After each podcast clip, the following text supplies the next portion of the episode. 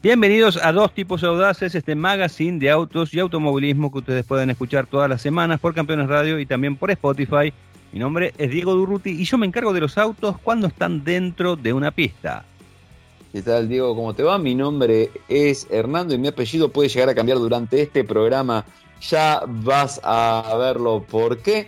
Hoy te traje un montón de cosas hermosas, referentes como siempre a cuando los vehículos están adentro de la vía pública y o derrapan fuera de ella o van a algún salón a ser exhibidos, que es lo que me compete a mí dentro de esta dupla. De esta dupla de dos que somos. Esta dupla de dos, este gran equipo. Exactamente. Vamos a hablar del lanzamiento en Argentina del nuevo Citroën C3 y de cómo apunta a darte una experiencia de bajo costo de mantenimiento, o sea, que sea no solamente el precio, lo económico del auto, sino toda la experiencia de utilización. Vamos a estar hablando de nuevos concesionarios de Volkswagen, de competencias de técnicos que está desarrollando Ford. Vamos a estar hablando también de un nuevo Rolls Royce 100% eléctrico y te voy a decir por qué yo creo que es lo mejor que le puede haber pasado a la marca de lujo británica.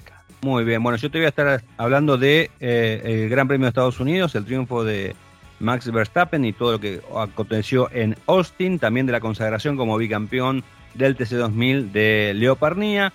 Eh, y te voy a contar una historia de Dietrich Mateschitz, que es el fundador de Red Bull, que falleció el, el día sábado, el sábado pasado, a los 78 años, pero está relacionada con un argentino. Y vamos a ver cómo justamente el fundador de Red Bull lo ayudó a este argentino a lograr un título en una categoría muy importante. Le dio alas, como, este, como este programa que abre sus alas y a volar en libertad.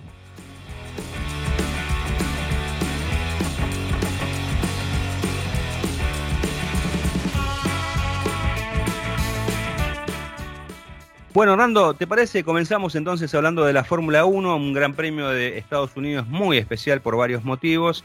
Eh, una gran victoria de eh, neerlandés Max Verstappen, que bueno, ya con este triunfo que consiguió justamente en Austin, ya logra 13 en una temporada y ya igualó el récord de victorias en un mismo año que tienen eh, Schumacher y Sebastián Vettel. Además, el triunfo también eh, y los puntos obviamente obtenidos por Checo Pérez les permitió justamente obtener a Red Bull la Copa de Constructores, algo que no hacía desde 2013, mucho tiempo. Pero bueno, más allá de eso, lo que fue la carrera en sí, obviamente fue muy emotiva para el equipo triaco, porque eh, en la víspera, el día sábado, poco después de la clasificación, se conoció eh, la noticia del fallecimiento de Dietrich Mateschitz, que justamente era el fundador de la empresa del Emporio Red Bull, el cofundador, eh, y bueno, obviamente salieron a ganar justamente por Didi, como se lo conocía en el ambiente a este empresario eh, austríaco, eh, que bueno, muchos lo calificaron, ¿no? Calificaron a Red Bull como el principal patrocinador que ha tenido la Fórmula 1 en su historia, ¿no?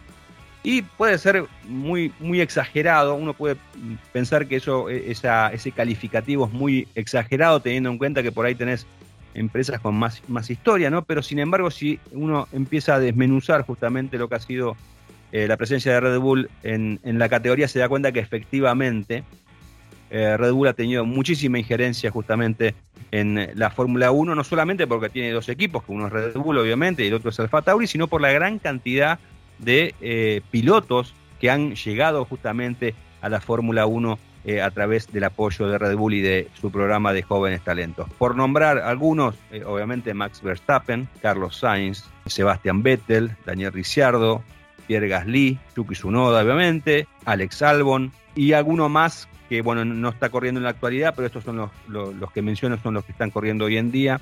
Bueno, la cuestión es que fue un fin de semana bastante particular, una buena carrera dentro de todo de, de la Fórmula 1 con Max Verstappen, que bueno, que aprovecha justamente que eh, largaba segundo eh, detrás de Carlos Sainz. Eh, el amigo Sainz, una mala suerte tremenda, larga de la pole position. Oh. Llega a la primera curva, lo toca Russell, hace trompo y bueno, y ahí fueron las chances de, de Sainz de tratar de conseguir un buen resultado en, Austin. ¿no? Bueno, y a partir de ahí la carrera prácticamente manejada sin contratiempos por Max Verstappen. En el segundo, en el segundo pit stop tiene un inconveniente con la pistola neumática, tardan 11 segundos vuelve a la pista retrasado en el cuarto lugar, pero bueno, el, ritmo del auto, ¿no? Eh, y con las manos de, Verstappen le permitieron justamente eh, llegar rápidamente a la punta, que había cedido, en algún momento estuvo Sebastián Vettel, después estuvo Lewis Hamilton. Eh, yo pensé que él iba a hacer un poquito más de fuerza Hamilton en las últimas vueltas cuando lo tiene detrás a Verstappen, pero bueno, evidentemente el auto es muy superior, muy superior en, todo tipo de circuito y, realmente, literalmente lo pasó por arriba al, piloto inglés que poco pudo hacer para, para defender el puesto, ¿no? Y uno de los, una de las polémicas que, que se ha suscitado en, este gran premio es lo que pasó con eh, Lance Stroll y con Fernando Alonso, ¿no? futuros compañeros de equipo que se tocan un autazo el amigo Stroll. Igual en los comentarios, en otro momento Alonso creo que lo hubiese ido a boxear. Ahora dijo, no, parece que no nos entendimos, yo me, tiré para, para, este lado, él también, como si fuese un toque de carrera. Después dijo, el, susto que tenía cuando estaba el auto en dos ruedas con las delanteras en el aire. Bueno, pero eh, al margen de eso, bueno, en, este incidente, en este toque, em, eh, pierde el, espejo retrovisor derecho y bueno, esto hace que después de la competencia, eh, Alonso había llegado séptimo, el equipo Haas hiciera una denuncia porque consideraba que el auto de, de Alonso, el Alpine de Alonso, estaba, era inseguro, bueno, le dan 30 segundos de recargo y ahí pierde justamente todo lo bueno que había hecho Alonso, llegando séptimo con el auto maltrecho, lo lo pasan al puesto número 15, pero bueno, esto no queda ahí porque Alpine hizo una apelación entendiendo que la denuncia de, de, Haas no fue hecha en tiempo y forma. Bueno, así que en los próximos días se va a conocer qué va a pasar con, con, esta situación. Y otro de los temas candentes, Hernando, que todavía no tenemos definición, eh, es el tema oh de... Eh, sí, no, el tema del presupuesto de, de Red Bull, ¿no? Está obviamente confirmado que los amigos de, se han pasado en, el presupuesto del año pasado y hay que definir a ver qué va a pasar, qué, qué medida va a tomar la, Federación Internacional del Automóvil. Justamente en la previa del Gran Premio se conoció que la FIA iba a, ofrecerle un acuerdo a Red Bull. Y bueno, obviamente estallaron en las redes sociales, estalló todo. Eh, ¿Qué, tipo de acuerdo? O sea, si alguien eh, comete una infracción, lo tenés que sancionar, no eh, pedir un acuerdo. Bueno, el tema del acuerdo es el siguiente, es, dentro de ese acuerdo, es, lo que pretende la FIA es que acepte el acuerdo y que acepte que le puede pasar cualquier cosa. O sea, no le van a decir que sanción, sino que acepte. Si no acepta el acuerdo, directamente van a un litigio, ¿no? y esto se va a saber dentro de, algún tiempo. Eh, la cuestión es que se estaba mencionando dentro de las posibles sanciones, si bien está la, chance, si existe la chance de que pierdan los puntos y incluso los, puntos de los pilotos, lo más probable es que apliquen una multa del doble del dinero que se excedió, que aparentemente es de 1.800.000 dólares, por lo que sería una sanción de 3.600.000 dólares, y además una limitación en el uso del túnel de, viento e incluso una disminución del límite presupuestario a futuro. ¿no? Bueno, es una, serie de cosas que se están mencionando.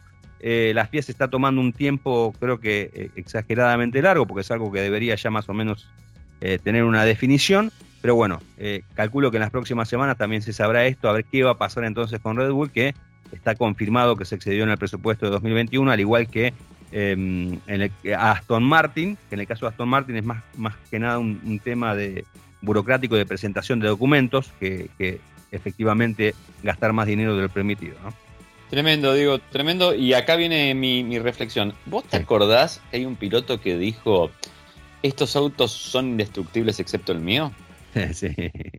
Ese mismo piloto vimos, te digo, mete miedo cuando ves desde adentro del auto la cámara y va viendo el cielo y no es que baja rápido la trompa, sigue como barrilete cósmico, eh, aterriza descontrolado, golpea la rueda de atrás. Sí. Revienta directamente contra el guarray se va. Por eso. Vuelve a boxes, se lo arreglan y sale. y, y, corre. ¿No? O sea, Digo, porque es de los creadores de. Siempre hay que recordar estas declaraciones, ¿no? obviamente, obviamente, tiene grandes éxitos. Alonso tiene grandes éxitos ya. Yo creo que le gana, le gana Alonso muchas veces el temperamento o esa gana de tener él lo mejor, ¿viste? Porque este, se va rápido a, meter la pata para mí. Sí, igual, igual ya te digo, lo, que, lo que dijo con, con respecto a, a, Stroll, si es otro piloto, pero te digo, lo va a boxear directamente. O sea, acá es, evidente que no puede hablar mal del hijo del dueño del equipo con el cual va a correr, ¿no? Eh, no, yo, creo que el año que viene, y conociendo cómo es el estilo de Alonso, eh, el año que viene directamente lo que va a hacer es entrar y, arruinarle el ego al pibe en 15 segundos. ¿Vos te acordás cuando entró Ferrari y a Massa, que venía de ser casi campeón por, no sé, por fracción de segundo, en tres carreras le había roto el ego ya? Sí, sí, totalmente. Ya le tiró el coche, ya lo pasó en la entrada a box, le hizo de todo. Como diciéndole, no, flaco, estoy yo acá. no, eh, obviamente estamos hablando. estamos hablando de un excelente piloto que lo demuestra cada vez que puede, que tiene un auto que más o menos lo, acompaña, pero o sea, está en el penúltimo equipo. O sea, yo creo que los amigos españoles que nos escuchan, eh, un poco de, tienen que ser un poco realistas. O sea, las chances de que, como ellos piensan, Alonso vuelva a ser campeones son ínfimas con el auto. Con tendría que pasar una cosa, pero tremenda para que eso suceda. O sea, seguramente hará una buena carrera, pero de ahí a estar un poco más adelante de lo que está ahora, muy difícil. No, no, no. ¿No? Vamos a decir otra vez, no. No, Alonso tiene menos chances de salir campeón que yo de ganarme el gordo de Navidad este, y, no compro boletos. Y, no compro billetes. Claro, así que imaginar. No, no, digo, eh, con estas circunstancias que están dadas ahora. Obviamente, obviamente. No sé eh, qué, otro, en qué otro fíjate que, Aston Martin vino, vino de, en, caída libre. Después del, Mercedes Rosa, con Racing Point, vino en caída libre. O sea, eh, también fue comprado por Aston Martin, todo, pero el equipo. están haciendo las nuevas instalaciones, digo. Hay, que esperar. Y aparte se lo. Ah, claro, no, el director de equipo es. Eh, sigue siendo el mismo, ¿no? No, el director de equipo eh, no, lo, han cambiado. en realidad eh, reclutaron un montón de gente de varios equipos, gente con experiencia. O sea, ahí está también creo que la apuesta de Alonso. Confía, imagino que en eso justamente, ¿no?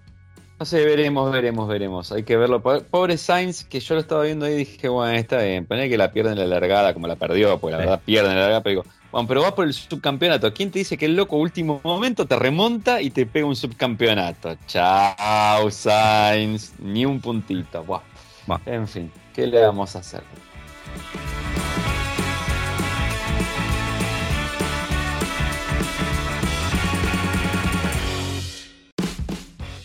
Vamos a hablar de novedades en el mercado argentino, Diego, ¿te parece? Me parece bárbaro, dale. Porque hubo un lanzamiento de un vehículo en el país, de un vehículo que eh, se reposiciona desde varios aspectos, desde el planteo del vehículo, desde lo estético y desde su posicionamiento en el mercado.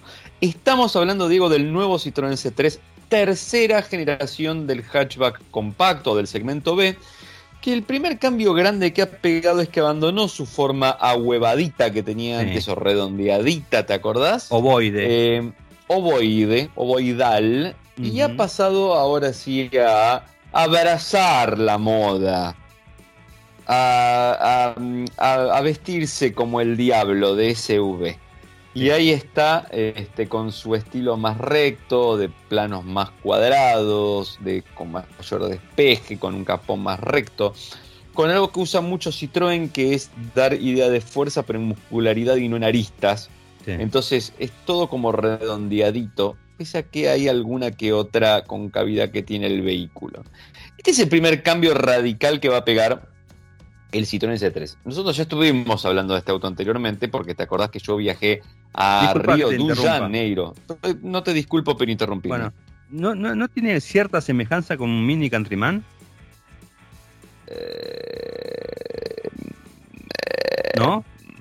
Eh, ah, sí.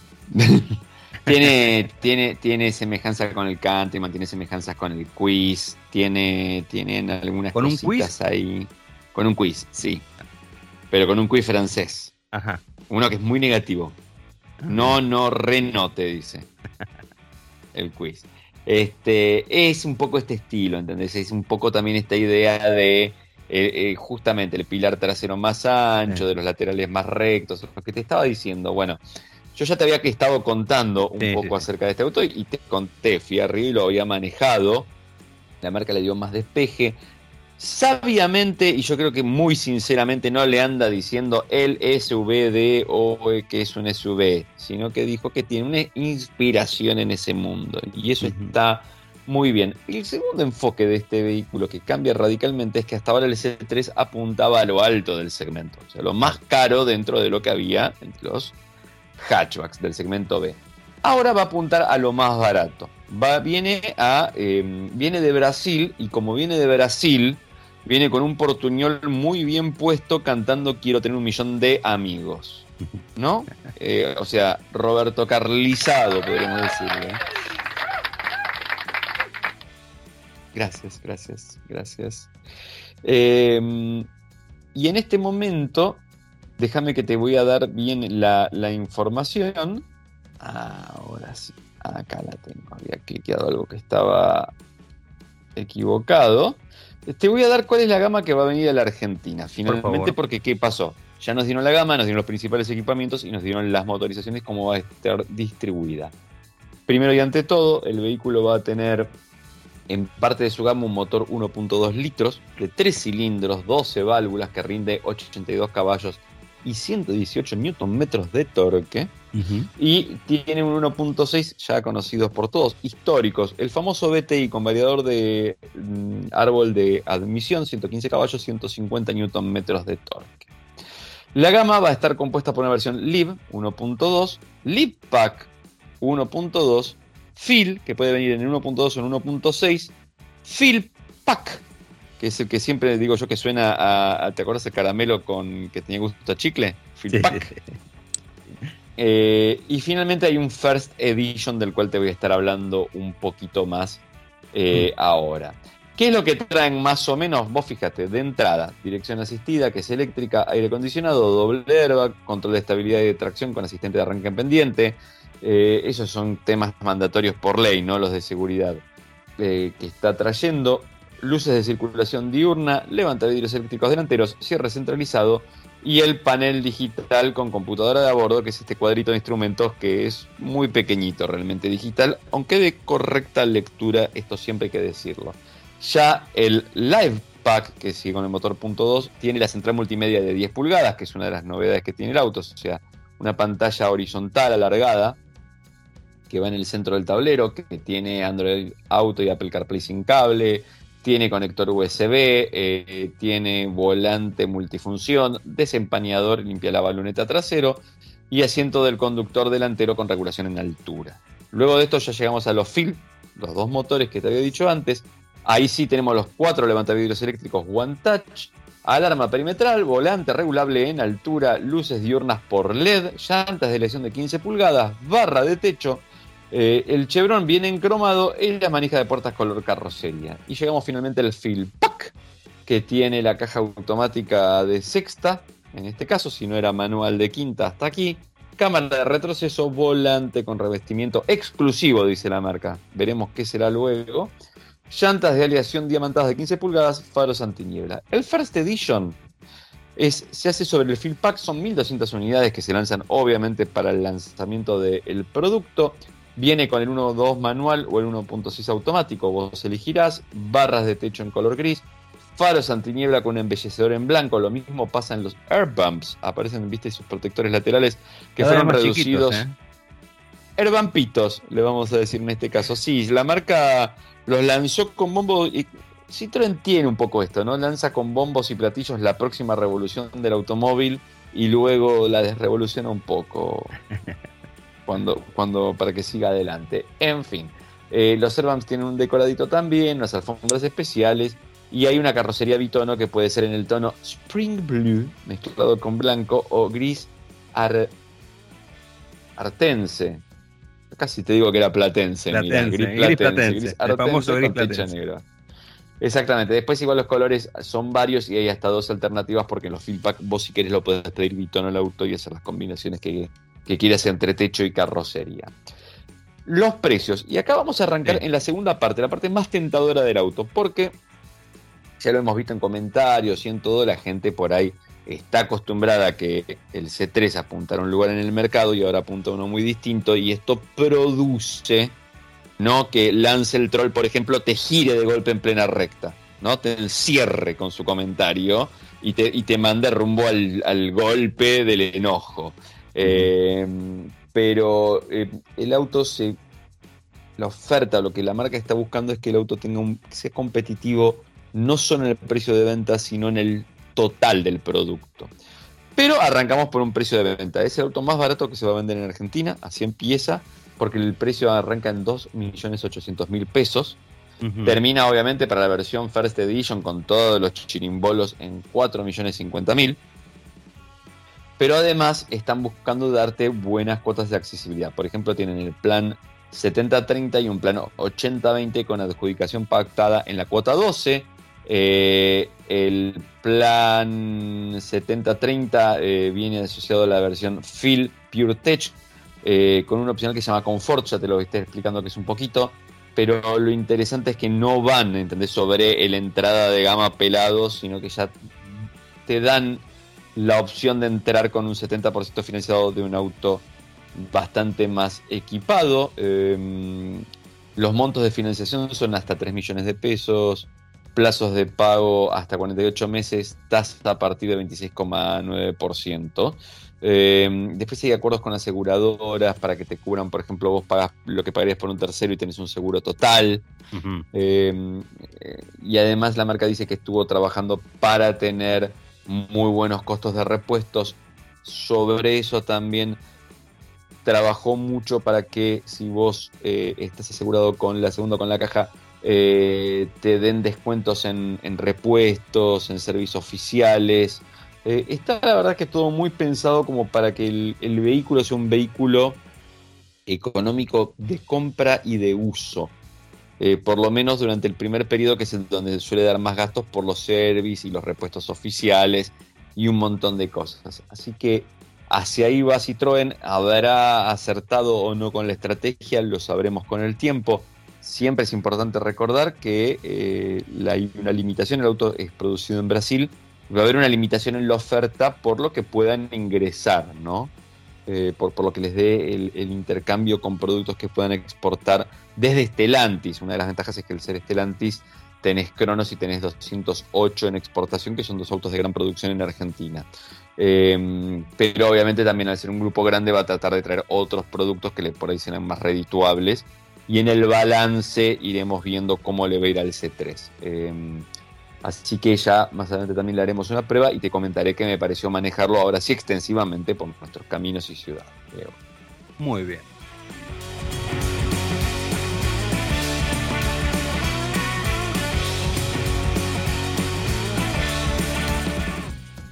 Hernando, vamos a hablar ahora de eh, el TC2000 que se disputó eh, la penúltima fecha de su campeonato en Altagracia, en la provincia de Córdoba, eh, con la consagración de Leonel Pernilla como bicampeón de la especialidad en un fin de semana muy, pero muy extraño.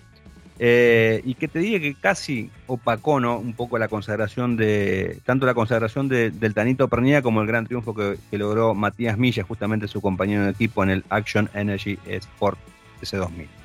Eh, el motivo fue bastante particular, ¿no? porque el día viernes eh, se conoció que los autos del equipo Pro Racing, que es el que tiene, digamos, la, atención de los Chevrolet oficiales, no pudo salir de su taller en, Villa Carlos Paz por un conflicto gremial.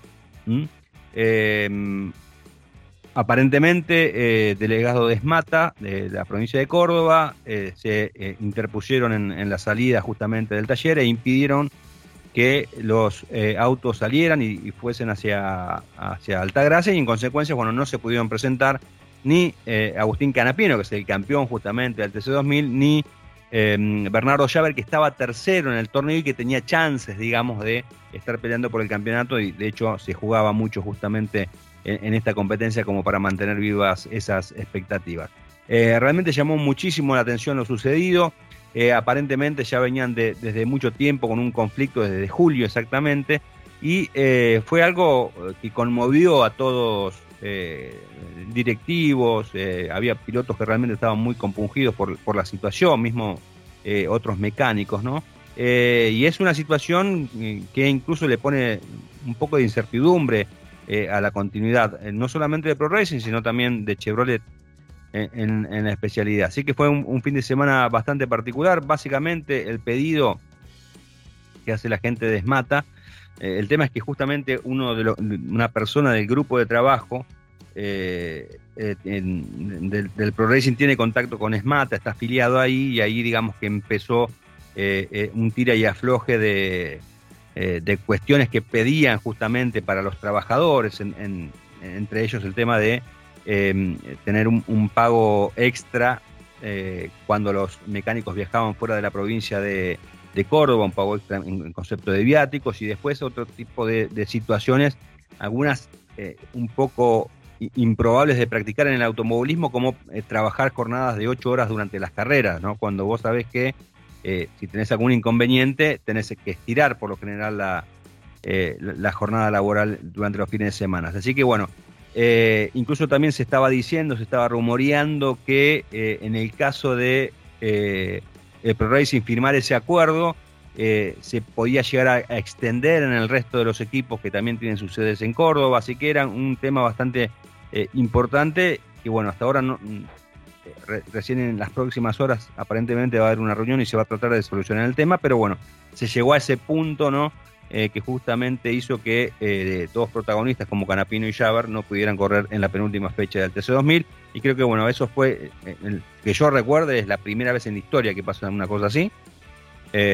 obviamente han, faltado equipos por otras situaciones, generalmente del índole económico, pero no en, la víspera justamente del fin de semana, cuando ya deberías estar ahí en el circuito. Así que bueno, creo que esto le restó un poco de, de brillo justamente a la, consagración de, del Tanito Pernilla, que bueno, hizo una gran temporada, ¿no? Realmente eh, fue un merecidísimo eh, bicampeón del TC2000. Eh, y bueno, e, eso como para destacar de esta presentación, ¿no? en la cual justamente el equipo de Marcelo Ambrogio, que es tuvo una gran actuación porque el triunfo fue para Matías Milla, segundo el Tanito Pernilla y tercero justamente Ignacio Montenegro, un joven que también ha andado bien esta temporada. Muy bien, Diego. Yo te voy a decir algo. ¿eh? Esto, eh, primero, en Fórmula 1 no sucede porque los mecánicos tienen toque de queda. Se tienen que ir a descansar. Se lo dijo la FIA. Eh, eso primero y ante todo. Pero yo igual te diría que sí sucede. Y lo vemos casi todos los fines de semana en el equipo Ferrari. Eso. Donde siempre pasa algo, ¿no? Siempre hay uno que dice, no, yo me olvidé de hacer bien la estrategia no, yo me olvidé de cambiar bien la rueda y así sucesivamente. Eh, y, e, es más, es más, yo creo que el que está afiliado al, eh, sería eh, Smatta con doble T, porque estaría. Smatta Maranello. claro, ese señor Bifroto, ¿no? yo creo que es el, principal que viene ahí, ¿no? pero bueno, veremos, veremos. Después lo sabremos.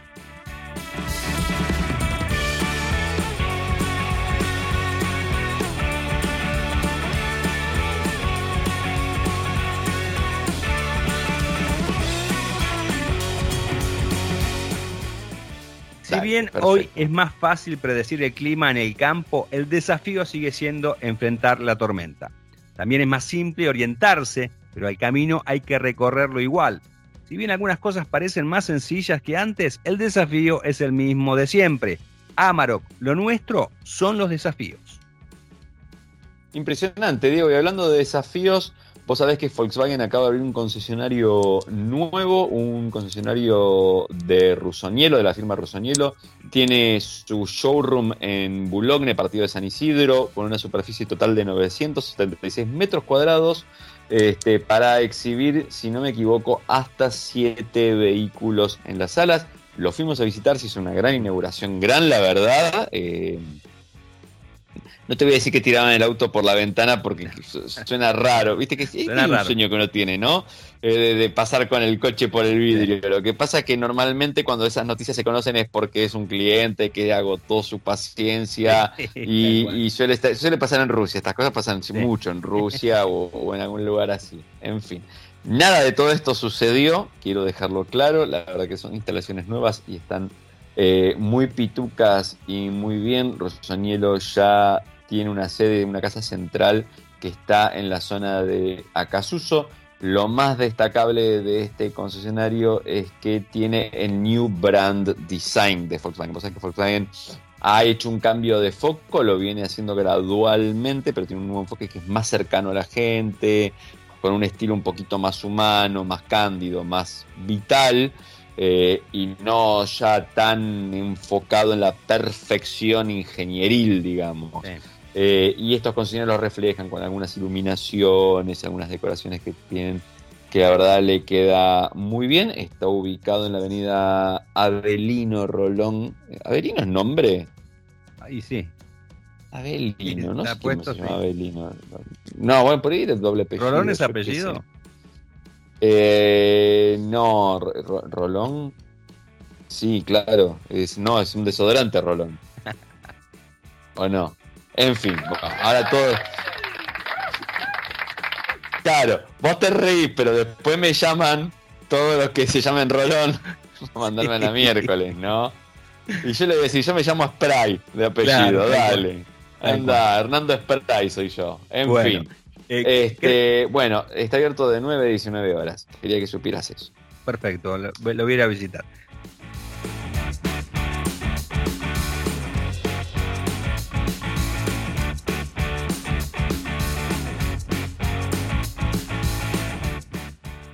Bueno, ¿querés que te hable de, la historia esta que de Dietrich Mateschitz y Norberto Fontana? Me interesa, me interesa de los pies a, de la, los cabeza. Pies a la cabeza. Bueno, exactamente, porque eh, es una historia bastante interesante, ¿no? Esto pasó eh, a mediados de la década del 90. Norberto Fontana hacía unos años que estaba compitiendo en el exterior, había comenzado en la Fórmula 4 con muy buenos resultados.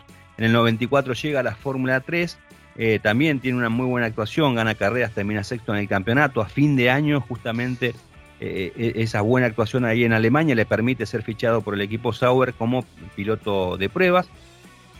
Y encaraba justamente el, 95 con grandes expectativas. Y bueno, tenía un, acuerdo con la petrolera IPF, que ya lo había apoyado en, en, el 94, con un apoyo no muy grande, pero bueno, después le habían dicho, bueno, el año que viene, el 95, vamos a estar con una presencia más, más imponente, ¿no? Con, eh, soportando, digamos, bancando buena parte del equipo KMS, un equipo eh, de origen eh, suizo, en el cual obviamente corría Norberto. Bueno, llegan ya la, la, pretemporada, ¿no? Y lo llaman a Fontana y le dicen los amigos de IPF, mira, el presupuesto que te íbamos a dar, no te lo vamos a dar. Te vamos a dar un poquito, algo te vamos a dar, pero no eso. Eh, eran más o menos unos 50 mil dólares en, ese, en ese momento que no alcanzaba para mucho. O sea, de ser main sponsor del equipo a darte solamente 50 mil dólares era, era una, diferencia muy, pero muy grande. Fontana, ¿qué tiene que hacer? ¿No? Eh, hablar con el equipo, habla con el equipo KMS y le dice, mira, IPF que me iba a dar esta plata, no me la da y no sé qué hacer. Dice, pero ¿cómo? Si te habían dicho que te la iban a dar, ¿cómo puede ser que no te la den? Evidentemente no conocen a la Argentina los muchachos pero bueno, le dicen, bueno, venite para acá, venite urgente para acá. Fontana va, habla con la gente de, del equipo y le dicen, bueno, sabiendo que ya tenía el contrato con Fórmula 1, con el equipo eh, Sauber y que digamos que se avisoraba un futuro eh, de Fórmula 1, les, dice, bueno, eh, firmamos un contrato a 10 años y nosotros cuando llegues a la Fórmula 1 te vamos a empezar a dar el 5% de las ganancias. Fontana le dijo, no, así no. O sea, si quieren 50 y 50, entiendo que van a bancar todas las temporadas, temporada que yo esté hasta que llegue la Fórmula 1, pero 50 y 50.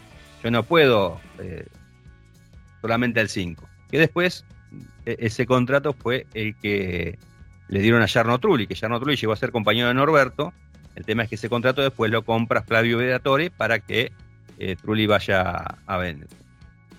Eh, bueno, de buenas a agarró Briatore, ¿eh? ¿Eh? un pilotazo. Sí, sí, sí, de una visión. Pero bueno. Yarno. Sí. Bueno, al menos llegó a la Fórmula 1 en toda continuidad. O sea, algo, algo bueno era. Eh, bueno, la cuestión es que Fontana, ante esta situación, se ve ya muy complicado. No sabía qué hacer. Bueno. En el medio, eh, primera prueba de pretemporada, el auto totalmente blanco, el Dalara Opel totalmente blanco, Fontana hace, hace el mejor tiempo, domina los entrenamientos. Un empresario de ahí de, eh, de, Austria, que era fanático de Norberto y fanático del equipo KMS, le dice, bueno, yo voy a poner plata, pongo plata para la primera carrera y después me la van devolviendo. Aceptan, el auto va pintado con, una franja verde, con la publicidad de, una constructora que había ahí en, Austria, eh, y en ese momento se produce la presentación del equipo Sauber. Van a, va, Norberto, ahí conoce justamente, eh, obviamente, a Kenny Harald Frenzen, Carl Beldinger, está en contacto con Sauber, con toda la, estructura, digamos, de Fórmula 1, y conoce también a un empresario que eh, tenía una empresa que recién estaba comenzando a tratar de eh, imponerse en el mundo. ¿no? La empresa tenía era, más o menos conocida en Europa, era Red Bull, el, empresario era Dietrich Mateschitz, y ahí lo conoce a Norberto, empieza a hablar con Fontana, que esto que el otro, buena onda, ¿no? El tipo, Fontana dice que muy amable, muy buena onda. Van a correr la primera carrera en Hockenheim. Fontana con el auto blanco, con esa publicidad solamente de, esta compañía austríaca de constructor y algunos patrocinadores más de acá como Coto, CBL, Molicote, Sancor, chiquititos. Fontana gana las dos carreras. Matechis la estaba viendo por televisión y le llamó la atención que eh, el auto blanco eh, tuviese prácticamente el auto sin, eh, sin, publicidades. Y lo que más le llamó la, atención eran los comentarios de los periodistas que estaban comentando las carreras, que decían que era un gran talento, que era un candidato a campeón, que estaba padrinado por Sauber y destacaban justamente toda su, su, su conducción. Llega el lunes, Matechis lo llama a Peter Sauer y le dice, bueno, haceme el contacto con el equipo de Fontana, que yo lo, quiero apoyar para que eh, pueda seguir corriendo, porque vi que el auto prácticamente no tiene publicidad. Y efectivamente, eh, de un día para el otro, Red Bull se convirtió en el patrocinante del equipo KMS, en el patrocinante principal del equipo KMS y de Norberto Fontana. Lo relevante es que justamente Fontana estrena el patrocinio de Red Bull en, Abus con dos victorias y después sigue ganando y bueno, finalmente gana el campeonato y también ese mismo año gana el Master de Sambor.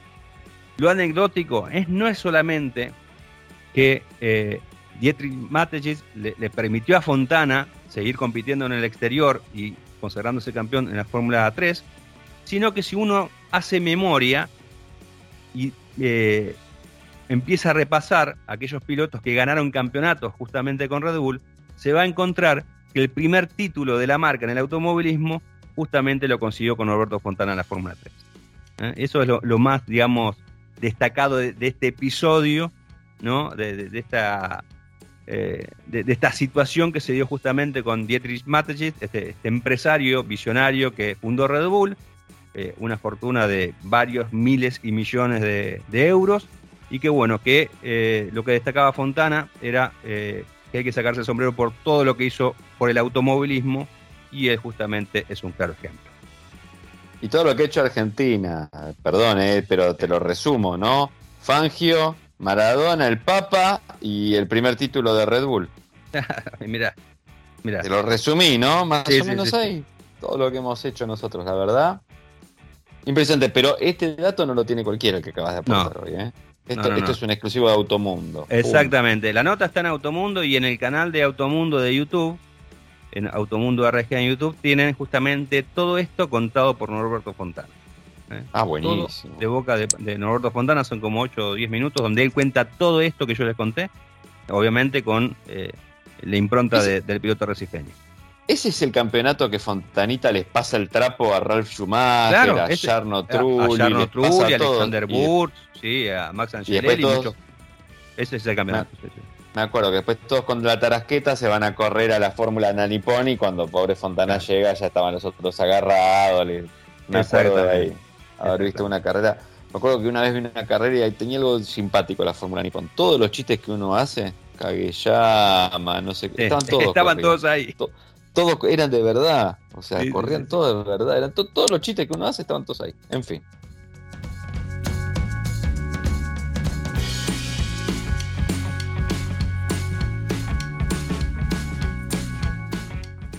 Por Argentina presenta.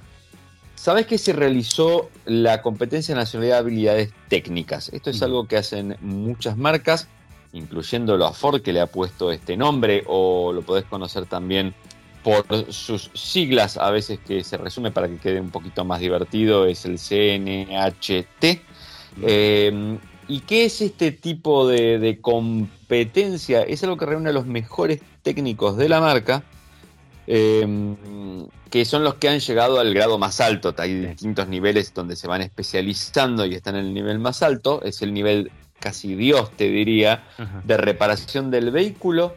Eh, se juntan en un lugar, se arma un evento que es muy lindo siempre, porque es como una gran fiesta, ¿no? Con un salón con todo, pero a cara de perro porque en este caso, por ejemplo, había seis unidades de Ranger Limited, se le inducen errores, sea, alguien que es el que sabe, todas tienen el mismo error, alguien que sabe va y junta dos cables al propósito mal, ponele, no sé, por decirte algo yo, ¿no?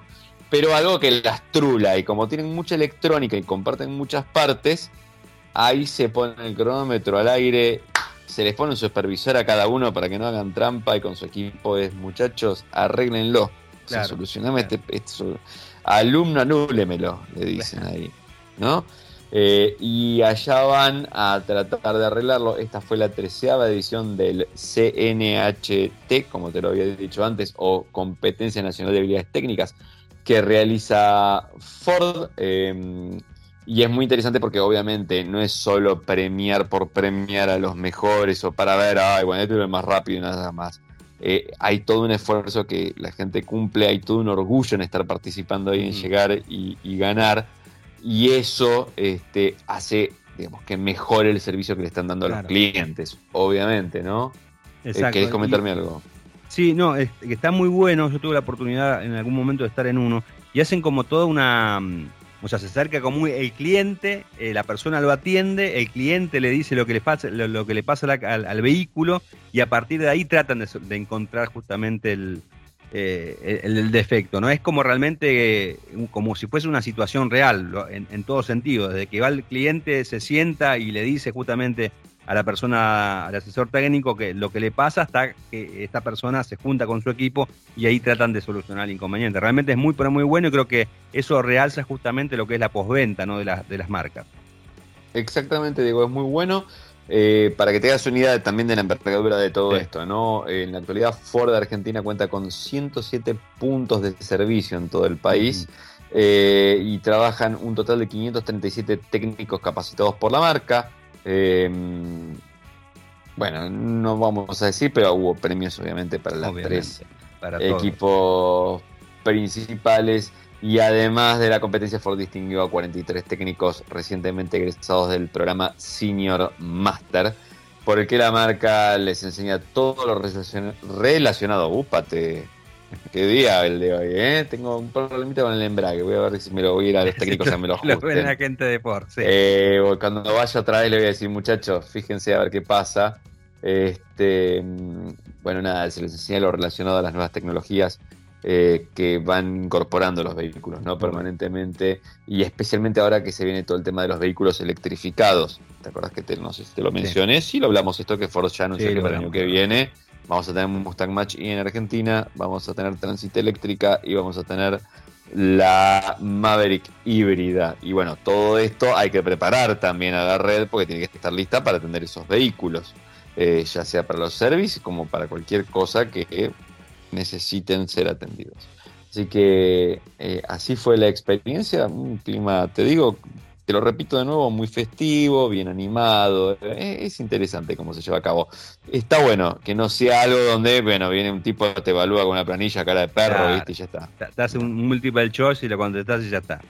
Igual los pibes sudan la gota gorda, te digo, ¿eh? Porque, tac, cronómetro y están todos esperando que el otro no le quede como el tutti frutti, que no te cante aparte el otro. representan a los concesionarios, o sea, eso también es, que te ponen un poquito de presión, ¿viste? Y que no te cante primero el otro, cuando te cantó el otro, así. Ah me quedé ahí. En fin. Ford Argentina presentó este interesante informe de Hernando Calaza.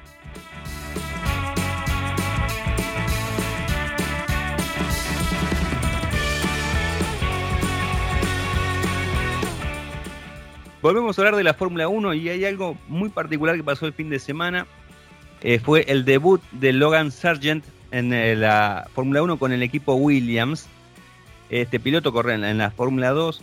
Eh, y el amigo Josh Capito, que es el, más capito justamente de Williams, ¿no? El, team manager, le, puso un poco de presión, bastante singular, ¿no? Porque el chico está ya en la academia de. tiene 21 años, está en la academia de Williams y le dijo eh, que iba a estar tenido en cuenta para el año próximo. Es decir, que a priori el equipo de Williams va a ser Alex Albon y el amigo eh, Logan Sargent. Eh, pero le dijo, depende de él porque tiene que obtener los puntos de la superlicencia.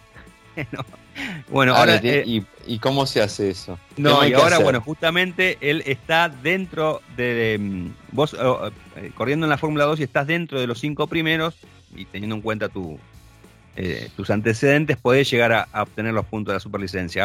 Ahora, está tercero, o sea, si se mantiene en esa posición, si entra entre los cinco, tranquilamente eh, va a, obtener esos puntos. Así que todos vamos a estar atentos a lo que pase eh, en Abu Dhabi en noviembre, cuando se cierre la temporada de la categoría, a ver si este, este muchacho, este estadounidense, logra esos puntos necesarios como para estar en la Fórmula 1 el año próximo. Obviamente es, es relevante por todo lo que significa el mercado yankee hoy por hoy para la Fórmula 1, porque recordemos el año próximo va a tener tres carreras en Miami, Austin y Las Vegas, y además hace mucho tiempo justamente que no hay un piloto estadounidense, el último fue eh, Alexander Rossi en 2015. ¿Cómo se llama el pibe, me dijiste? Eh, se llama Logan Sargent. Logan Sargent, hay que tener cuidado con, por ejemplo, Sandero Soldier. ¿No? Que no lo venga y le gane ahí este, y no te digo Kangoo Tenant también. No, no, no, sí, sí, sí, porque hay varios equipos que los están viendo esos patrones. Sí, sí, uno nunca sabe, uno nunca sabe.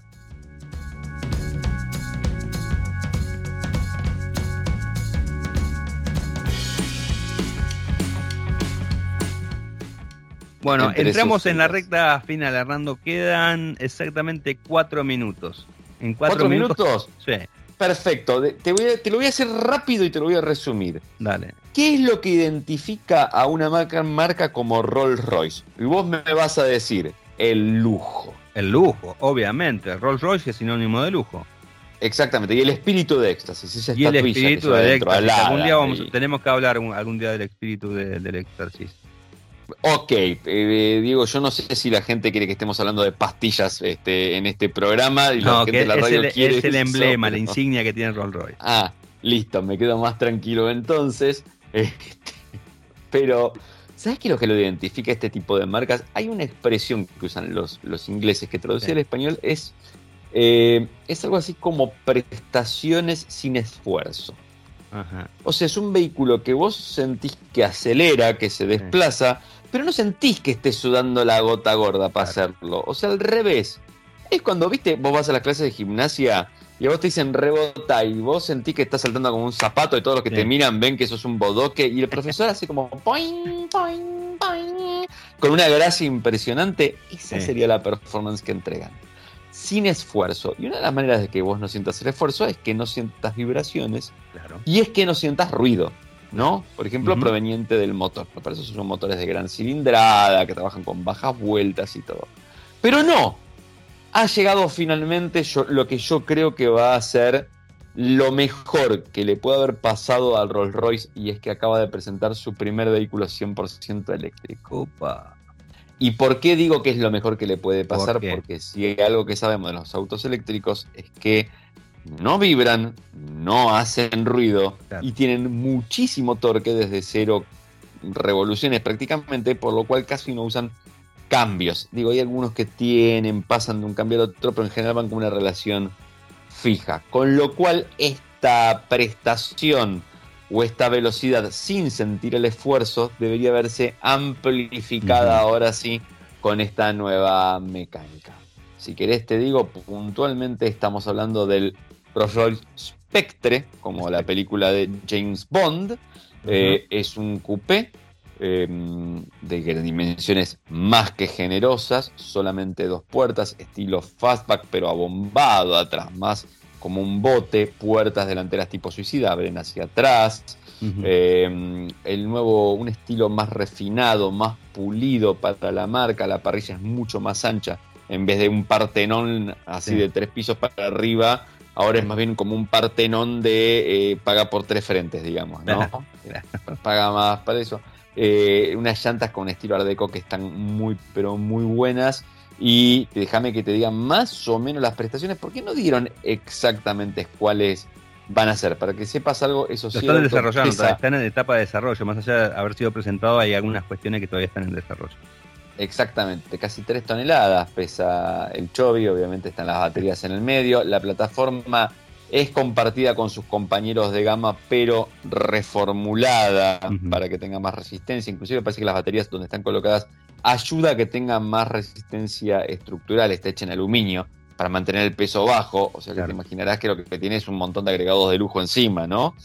El vehículo y eh, están también trabajando un poquito en todo lo que tiene que ver con el software, algunos adelantitos técnicos adentro, por ejemplo, lo que se llama el cielo estrellado, que lo hicieron también para las puertas millones de LEDs que parece como si estuvieras en una noche con estrellas. La verdad que está muy bueno. Eh, es muy complicado decir algo estrellado en un auto porque uno empieza que parece que, que, apareció la Cap. Estrellado y puerta suicida, digamos que no es, no es como poner en un mismo auto, como para describir un mismo auto, ¿no? Estrellado es muy lindo, sí, tenés razón. Qué, qué buenas descripciones las que estamos usando. Bueno, finalmente lo que la marca está esperando sí es que tenga 576 caballos, pero 900 Nm de torque. ¿Ves dónde está puesto el acento una vez más? Un 0 a 100 de 4,5 segundos. De nuevo, no es que te huela la peluca, pero 4.5 segundos no es algo despreciable, ¿eh? y más para que sea en absoluto silencio, paz y confort, ¿no? Así que eh, me parece que esto es el futuro de Rolls Royce y que ahora cuando Rolls Royce entre a esto, uh, agarrate, agarrate porque va a resignificar mucho la marca. Bueno, muy bien. Y bueno, y con esta noticia nos despedimos hasta el próximo episodio de Dos Tipos Audaces. Por no decir que fue un lujo el programa, por eso nos estamos despidiendo con esto. Sí, sí, sí. Chao, Chao, chao.